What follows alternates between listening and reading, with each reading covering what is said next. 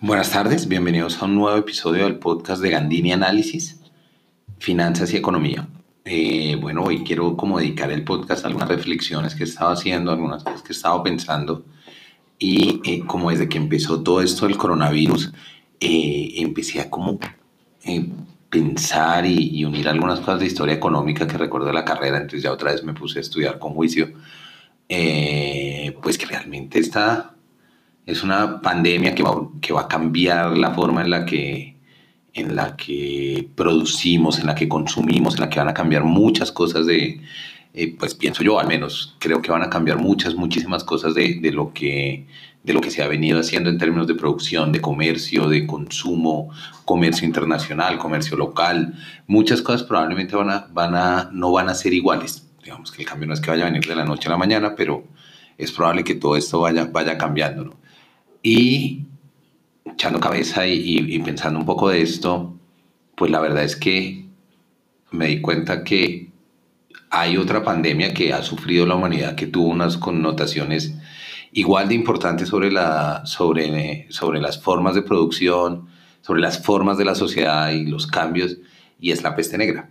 Entonces digamos que la peste negra en la Edad Media generó este tipo de cosas, entonces me parece interesante dedicar el podcast de hoy a hablar un poquito como el símil de cosas que estamos viendo que pueden, que vimos eh, eh, cuando pasó la peste negra y, la, y terminó la Edad Media frente a lo que pasa ahora. Pueden parecer hechos muy separados uno del, del, otro y sus alcances son, son diferentes, por lo menos en términos de víctimas, por supuesto.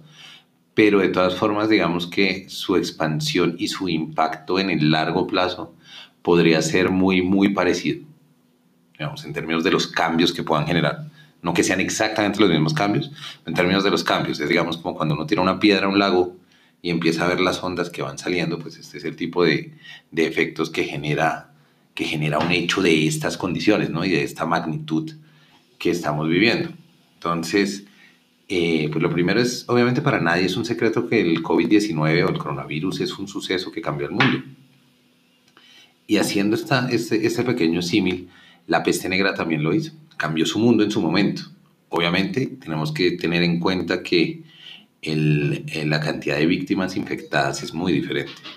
La peste negra eh, fueron varias olas que se vieron durante por lo menos 100 años en diferentes niveles, pero su pico fue en 1347 y en 1353 y se calcula que más o menos en Europa fueron 25 millones de fallecidos a lo largo de todo el ejercicio y de 40 a 60 millones en África y Asia. Para Europa estamos diciendo que la tercera parte de la población se fue, así. ¿Eso qué hizo? Pues lo primero que generó eso fue un cambio. Digamos que Europa ya venía de un cambio climático que estaba teniendo y ese cambio climático ya venía afectando la agricultura y luego si le quitamos la tercera parte de la población, pues el, el área cultivada se reduce, ¿no? Se reduce muchísimo por la escasez de mano de obra ¿Eso que hizo? Modificó la oferta de alimentos. Cambió la matriz de consumos en, en Europa de agricultura a ganadería. Se empezó a consumir carne de una forma mucho más intensiva que lo que se hacía antes. Eso pareciera ser, digamos, decir uno, pues ahora comen más carne y, comen menos verduras, pues, ¿qué impacto puede tener esto? Digamos que eh, lo que sucede adicionalmente es que eso empieza a generar unas cadenas productivas muy interesantes. Por ejemplo, empiezan a aumentar la crianza de ovejas, eso aumenta la cantidad de lana y eso aumenta la creación, o sea, el, el, aumento de la industria textilera, de los paños y demás. Y eso es una de las cosas que van cambiando poco a poco.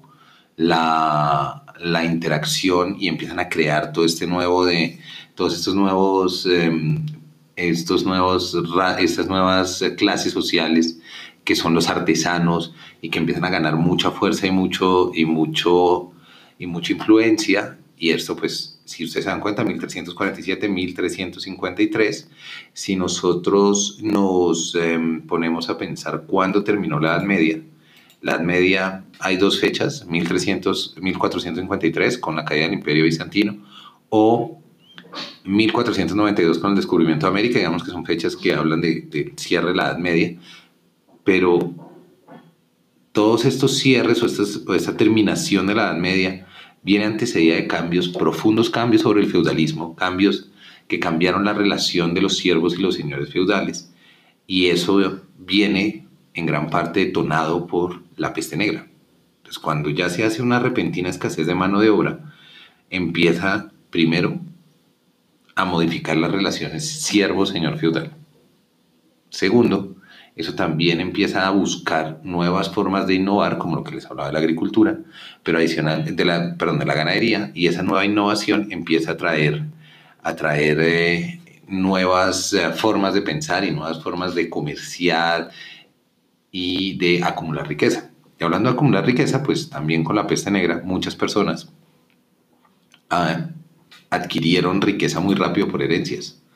Y esa acumulación de riquezas o de, capital, pues lo que hizo fue aumentar de una forma importante también la posibilidad de invertir en otros tipos de empresas y ir creando como todo ese, esa, esa previa, esa, esa previa, esas condiciones previas, perdón, al consumo y a las demás cosas que iban a generar el renacentismo y luego eventualmente llevar llevar a la, a la, revolución industrial y a crear el capitalismo y, a crear como todo, todo un tipo de, de, fuerzas. Entonces, si nosotros pensamos en, en, cambios importantes, podemos notar cómo la peste negra genera un cambio real y muy fuerte en las dinámicas, y solo estoy pensando en Europa, ¿no? Pero en las dinámicas de producción, en las dinámicas de consumo, la matriz de consumo cambió lo que, lo que hablamos de la ganadería y la agricultura, y cambió porque no habían productos. En nuestro caso, pues, esos son cambios que también van a venir, digamos que con el coronavirus no es que tengamos una proporción, porque son mucho menos, no tenemos una proporción de, de muertos, gracias a Dios, no tenemos una proporción de muertos con la peste negra, pero lo que sí sucede y es que había un potencial de, de crecimiento y de, y de expansión de la enfermedad tan rápido que lo que se han hecho es tomar medidas muy, muy agresivas para controlar esa expansión. Y pues eso ha detenido en la expansión de la enfermedad. Pero lo que ha hecho también estos cambios es replantear, creo yo que es importante darnos cuenta que esto va a replantear mucho de la forma en la que vemos la vida. Así como, por ejemplo, nuestros abuelos vieron, eh, estuvieron marcados por las guerras mundiales, más que nuestros padres, nuestros abuelos el cambio de las dos guerras mundiales fue un cambio drástico en la personalidad y en la forma de afrontar la vida para ellos. ¿Qué pasó con la peste negra? Pues que la peste negra también generó este tipo de cambios y generó una serie de, modificaciones en nuestros comportamientos globales. O sea, realmente, si, si pensamos, digamos, la peste negra la transmitían, la transmite una pulga y esa pulga viene en, las ratas y las ratas las venían en los barcos, pues esa era la forma de comunicación del comercio en ese momento y fue la forma en la que, en la que, en la que se transmitió. Y si nosotros pensamos cómo se transmitió acá, el coronavirus se transmitió a través de los, de los viajeros en los aviones, ¿cierto? Y, de, pues del, del flujo que tenemos entre zonas en el mundo. Pero es también como esas mismas redes, cómo llegan a, a transmitirla. Y finalmente, pues lo que, lo que terminamos teniendo es un cambio completo de nuestra perspectiva de la vida. Entonces, yo no sé para ustedes, pero para mí la vida va a ser muy diferente después del, del, coronavirus y yo no creo, y lo he dicho muchas veces, no creo que es una forma muy sana, muy lógica, por lo menos de pensar para mí que vamos a volver a ser como éramos antes. Solo salir hoy a la calle, ir a comprar, o sea, lo que es ir a comprar pan y leche, se volvió una cosa impresionante y todo el mundo con sus tapabocas, con sus cosas. Es nuestro nuevo normal. Y es la nueva frase, el nuevo normal. Entonces, ese nuevo normal no es solamente cómo nos va cambiando esto en las actitudes de lo que debo hacer, es cómo nos va cambiando el consumo, cómo nos puede ir cambiando ese consumo. Digamos que aquí el, eh, eh, puede ser un ejercicio un poco diferente y es, estamos perdiendo puestos de trabajo estamos perdiendo gente, afortunadamente, como pasó en, eh, con la peste negra, pero estamos perdiendo puestos de trabajo, están, están acabándose empresas. Y esta recuperación va a crear nuevas empresas, pero esas nuevas empresas van a crearse igual que las anteriores. Vamos a pensar en nuevas formas de producción, en nuevos productos. Se va a hacer, por ejemplo, ahora mucho más importante, no sé, comprar una casa o un apartamento que me permita a mí tener mi oficina aquí y poder trabajar remotamente. Las empresas, por ejemplo, requerirán tener grandes edificios para todos sus empleados o pensarán en migrar hacia el teletrabajo, solo por mencionar algunas cosas. Esas migraciones a teletrabajo que generarán mayor demanda de servicios de Internet, mayor demanda de eh, software y de equipos que, de software que nos permitan conectarnos como Zoom, como Teams, como todos esos que estamos viendo. Entonces, el nivel de conectividad puede ya no ser presencial, pero va a tener un boost de conectividad virtual, por ejemplo. Entonces, todas estas empresas proveedoras de este tipo de servicios lo van a necesitar. ¿Vamos a necesitar comer? Sí, claro, por supuesto que vamos a necesitar comer, eso, eso no cambia.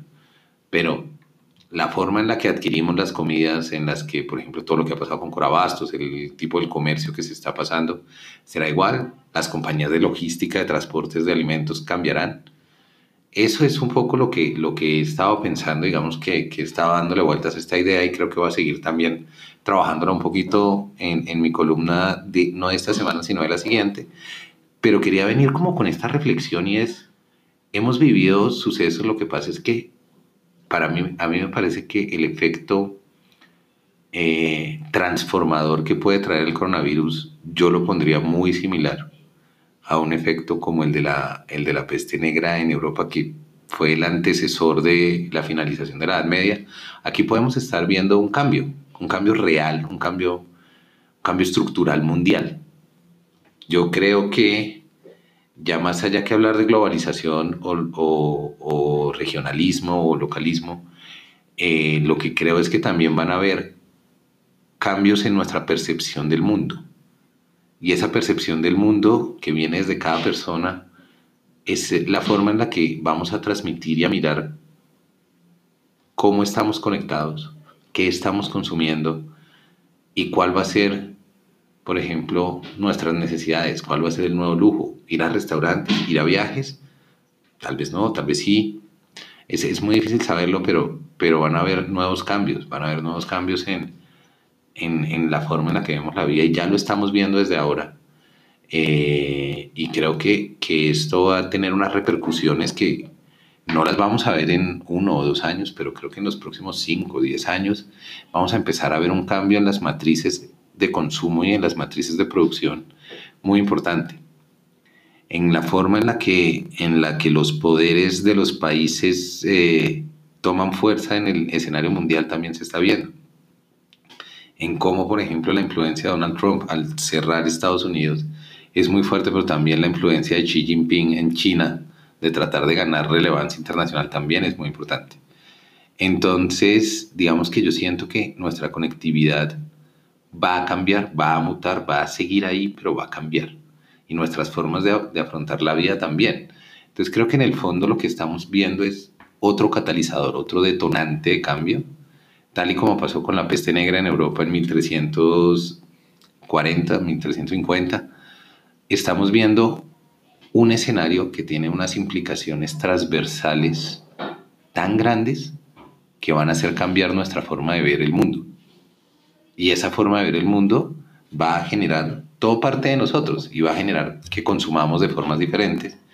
Va a abrir nuevas oportunidades. No estoy diciendo que se va a acabar el mundo, pues va a cambiar las oportunidades. Van a haber otro tipo de oportunidades y otro tipo de proveedores y otro tipo de ofertas para esa nueva demanda que se está generando. Entonces, pues hoy quería como ponerme un poquito más reflexivo, no hablar como de un uno a uno de los temas o del dólar o del petróleo. Quería, quería como pensar un poquito más en esta reflexión de fondo y quería pues dejárselas a ustedes, que es como pues al menos yo veo las cosas.